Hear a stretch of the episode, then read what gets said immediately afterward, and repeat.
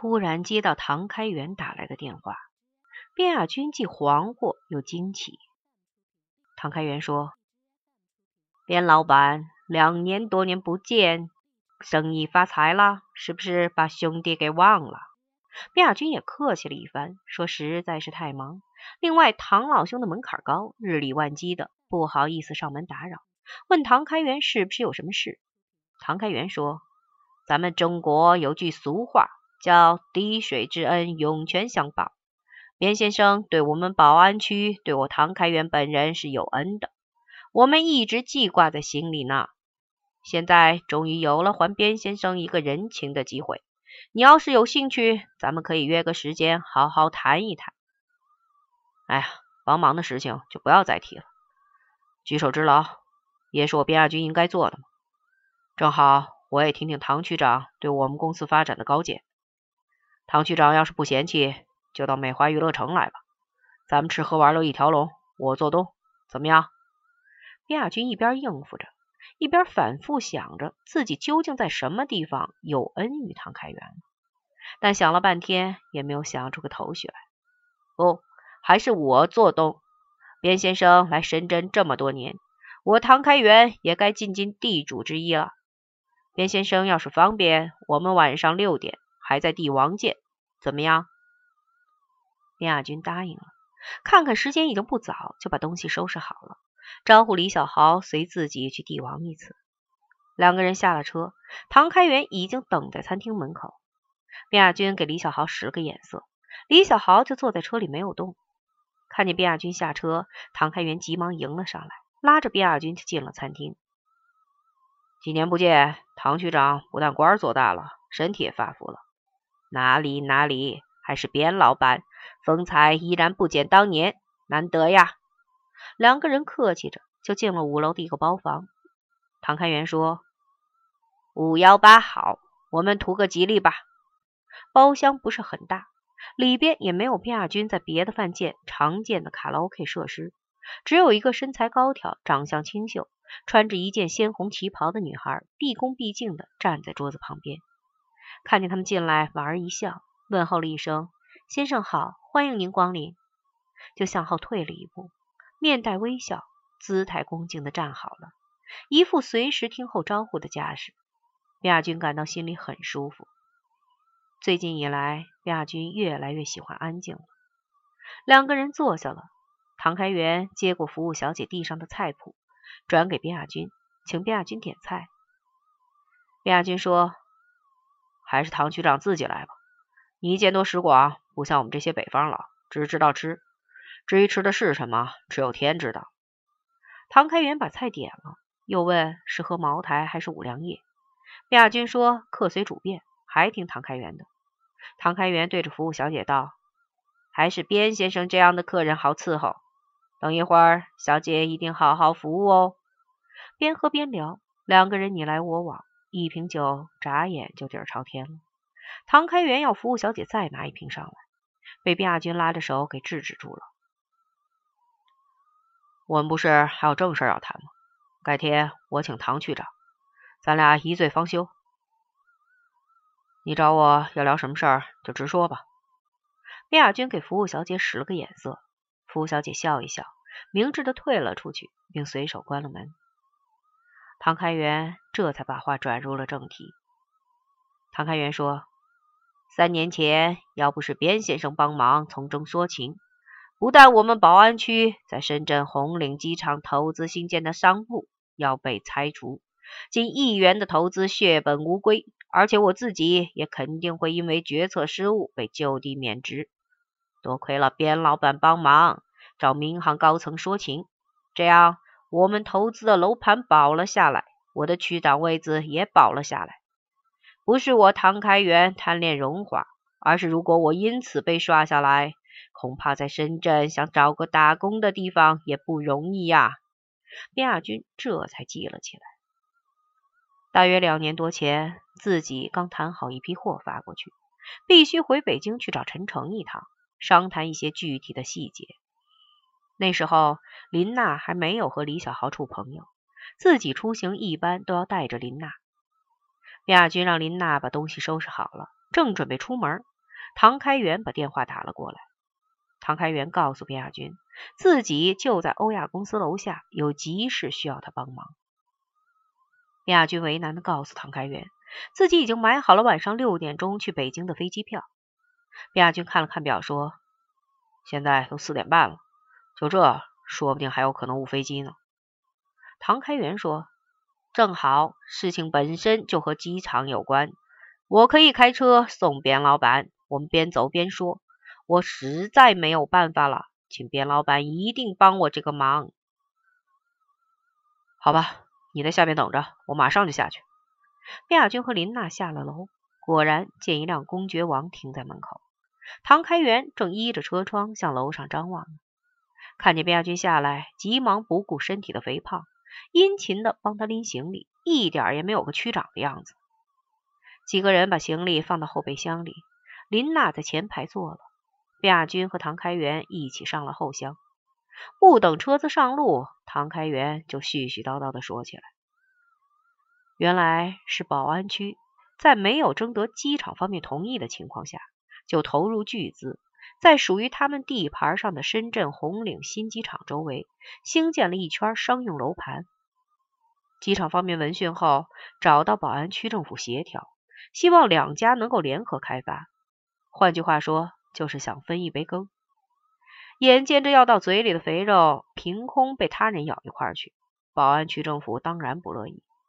当时负责筹建这一项目的宝安区副区长唐开元，接待了机场方面的来人。并不留任何余地的拒绝了他们。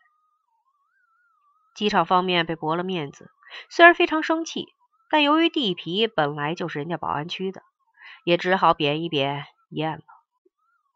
谁知道等那些楼盘一个个竣工，并以拍卖的方式出售后，机场方面突然通知宝安区政府，说按照《中华人民共和国航空管理条例》的有关规定。那些已经竣工并售出的建筑，大部分是违章建筑，要求宝安区政府方面必须在一个月内限期拆除。宝安区方面知道这是机场方面的存心报复，就要求他们拿出具体的文件或法律条文来。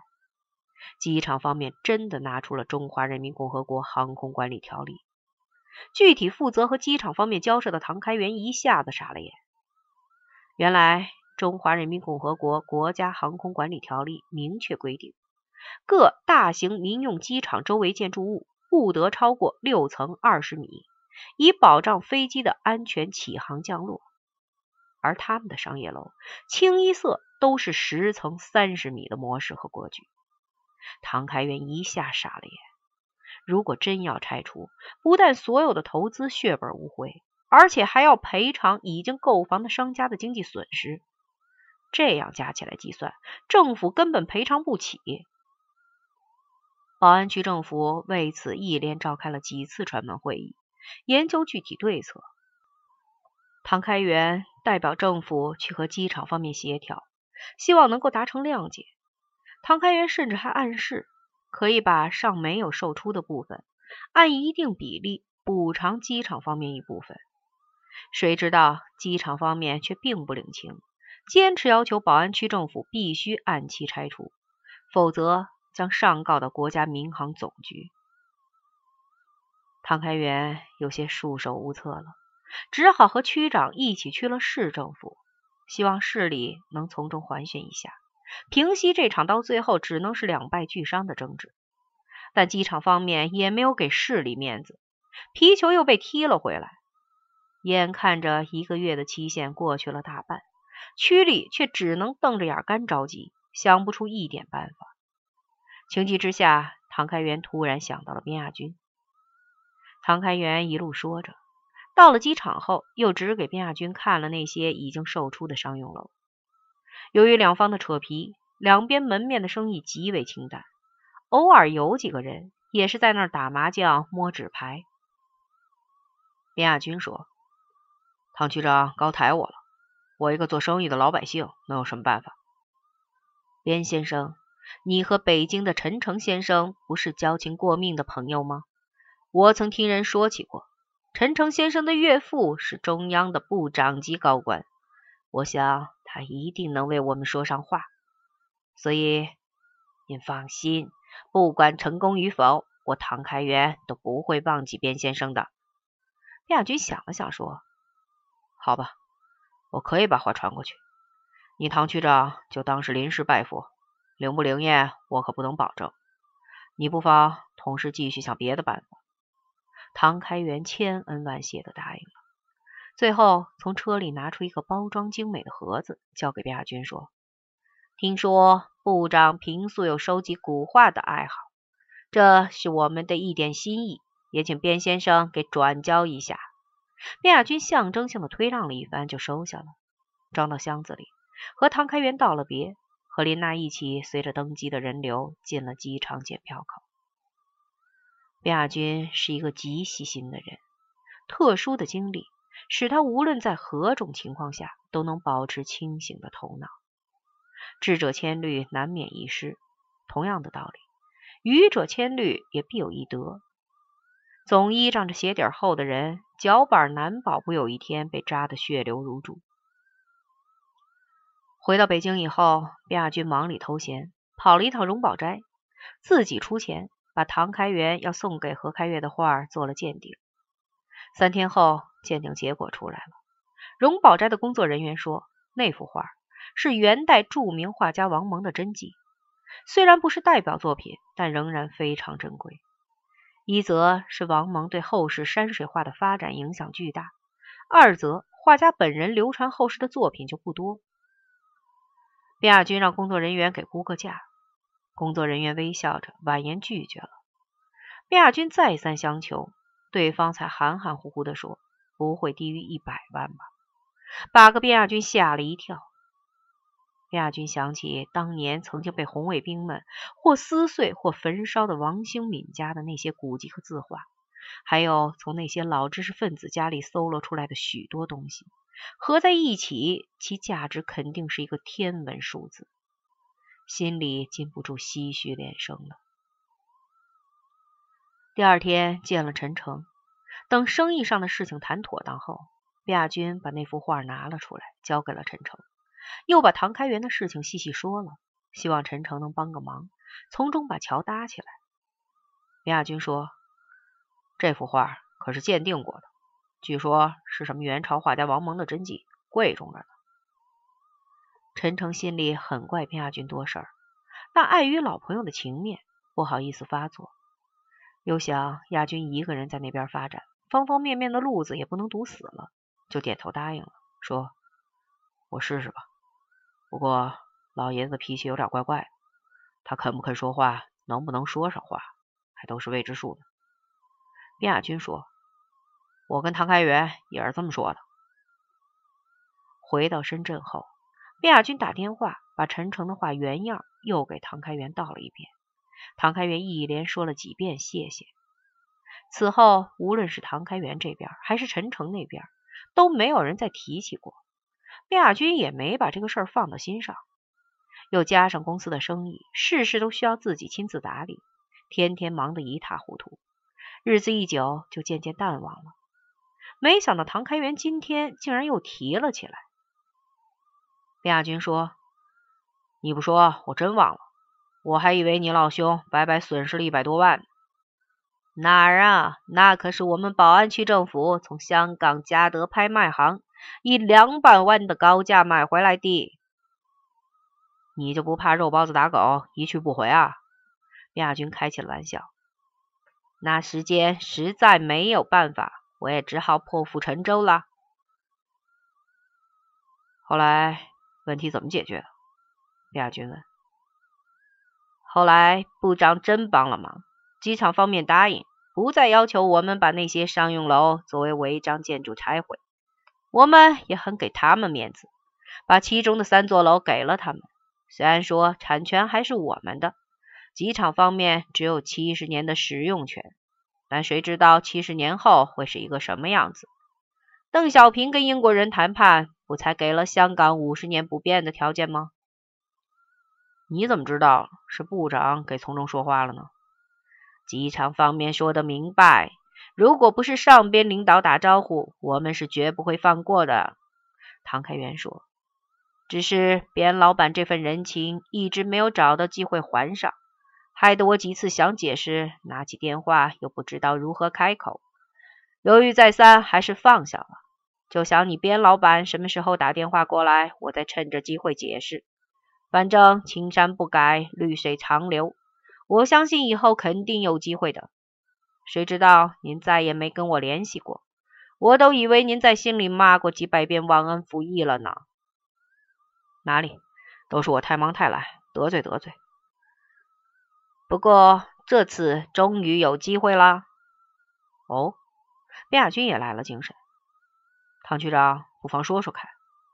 唐开元说：“我们已经在原区政府所在地向西约五公里的新址，建起了一座具有九十年代国际水平的新的现代化办公大楼，并准备不日搬迁。”原区政府所在地位于宝安区的闹市中心，可以说是一块寸土寸金的经商风水宝地。我们区政府为感谢边老板当年的伸手相助，想以略低于市场价的优惠转让给边老板。不知道边老板对这块地皮有没有兴趣？那如此一来，唐区长如何向政府的其他领导解释呢？这个并不难。因为当年边老板帮我们的忙是大家都知道的，我们这次只算还边老板一个人情。当然，如果能给他们一点看得着的实惠，就更好了。唐开元说：“据我了解，现在对这片地皮感兴趣的香港公司不止一家。如果边老板能拿下来，肯定会升值的。到时候我也可以帮助边老板联系买主。那片地皮的面积有多大？”三万平米，我只能给边老板略低于市场价的优惠，每平米不低于八百元，这也是我们的底线。李亚军说：“好，这块地皮我接了，咱们什么时候办理手续？”不，唐开元说：“我只是提前给你打个招呼，把底线给了你。具体边老板要去我们区政府招商办谈，至于怎么谈，边老板是聪明人。”我就不多说了。我知道了，边亚军说。事成之后，我会重重酬谢唐局长的。那倒不必，唐开元说。当年你也帮过我，我可从没提酬谢二字啊。二人记忆好了，唐开元要买单，边亚军坚决不允，自己抢着交上去。一起下楼就分了手。第二天上午，边亚军一到公司。就把办公室的人找了去，要他们抓紧时间整理有关的材料。李小豪加盟公司后，已经改任财务部主任的林娜也被招进经理室。卞亚军问了他最近一段时间的回款情况，林娜摇摇头说很不理想。现在的企业差不多都在靠贷款支撑，大家拿货的时候很积极，说的也好听，回款却都采取了拖延战术。公司派出去的业务员使尽了浑身解数。大部分还是两手空空回来了。卞亚军听着，眉头皱了起来，说：“你让阿豪过来一下。”不一会儿，李小豪从楼下的保安部上来了。卞亚军说：“阿豪，你把手上的工作交代一下，然后到林娜那查一查，看看都哪些公司欠我们的货款比较多，然后安排几个兄弟和业务员一起分头再跑一趟。如果人手紧张，你就去运飞那儿借一些。”必须想办法把外面的欠款要回来，要不我们就开不了门了。你跟他们说，别那么死板，可以采取一些非常规的手段，只要不弄出人命来，就没什么大不了。真有什么事儿，到时候我再出面。我的意思你明白吗？李小豪点点头，跟着林娜一起出门去了财务部。中午吃过饭，亚军自己开着车，亲自去区政府那块地转了一圈。果然如唐开元所说，那的确是一块黄金地皮。别说优惠价，就是以现行的市场价拿下来，过上一两年，南山路延长到这里，地价眼见就会轰隆隆的涨上去一大块。这绝对是一桩划得来的大买卖。亚军心里非常兴奋，想不到当年的一句话，就换来了如今这么大的报酬。这个唐开元可是真够义气的。晚上回到家里，亚军冲了个冷水澡，就蜷在沙发里看起亚洲卫视的午夜频道来。今天放的是一部三级电影，演员不怎么出名，但演的还是不错的，画面和音乐都很美。卞亚军看了一会儿，就来了感觉，这才突然想起，已经一个多月没挨过女人了，下边也有了反应。妈的！卞亚军狠狠的骂了一句。卞亚军拿起电话给黄运飞拨了过去，想让黄运飞安排美华娱乐城的小姐过来一个。没想到黄运飞的手机竟然是关着的，自己又懒得下楼。正在百无聊赖的时候，手机突然响了起来。卞亚军拿起来接通了，竟然是唐开元。卞亚军问唐开元：“这么晚了又打过来，有什么事儿？”唐开元说：“西秦突然有了变故。”那块地皮上边可能有人插手，要不中午我向书记汇报的时候，书记的态度不会在两天之内突然发生一百八十度的转弯。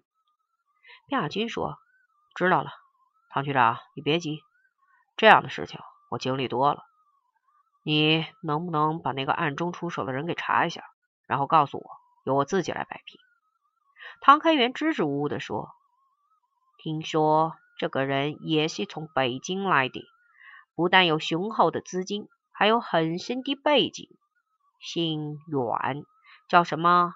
阮晋生。目前他人也已经到了深圳。阮晋生，原来是他。你们认识？哦，不认识，但听说过。你知道他在哪家宾馆下榻吗？这个不太清楚。好吧，你休息吧，我看明天能不能找他面谈一下。挂断电话，亚军刚刚暴涨的欲望早已经无影无踪。他拉开抽屉，摸出一包烟，从盒里抽出一根，叼在嘴上，又用打火机点着，默默的抽完了。电视荧光屏已经只剩下了沙沙的雪花在飘，黑暗中。烟头发出的红光照亮了边亚军阴沉而严峻的面容。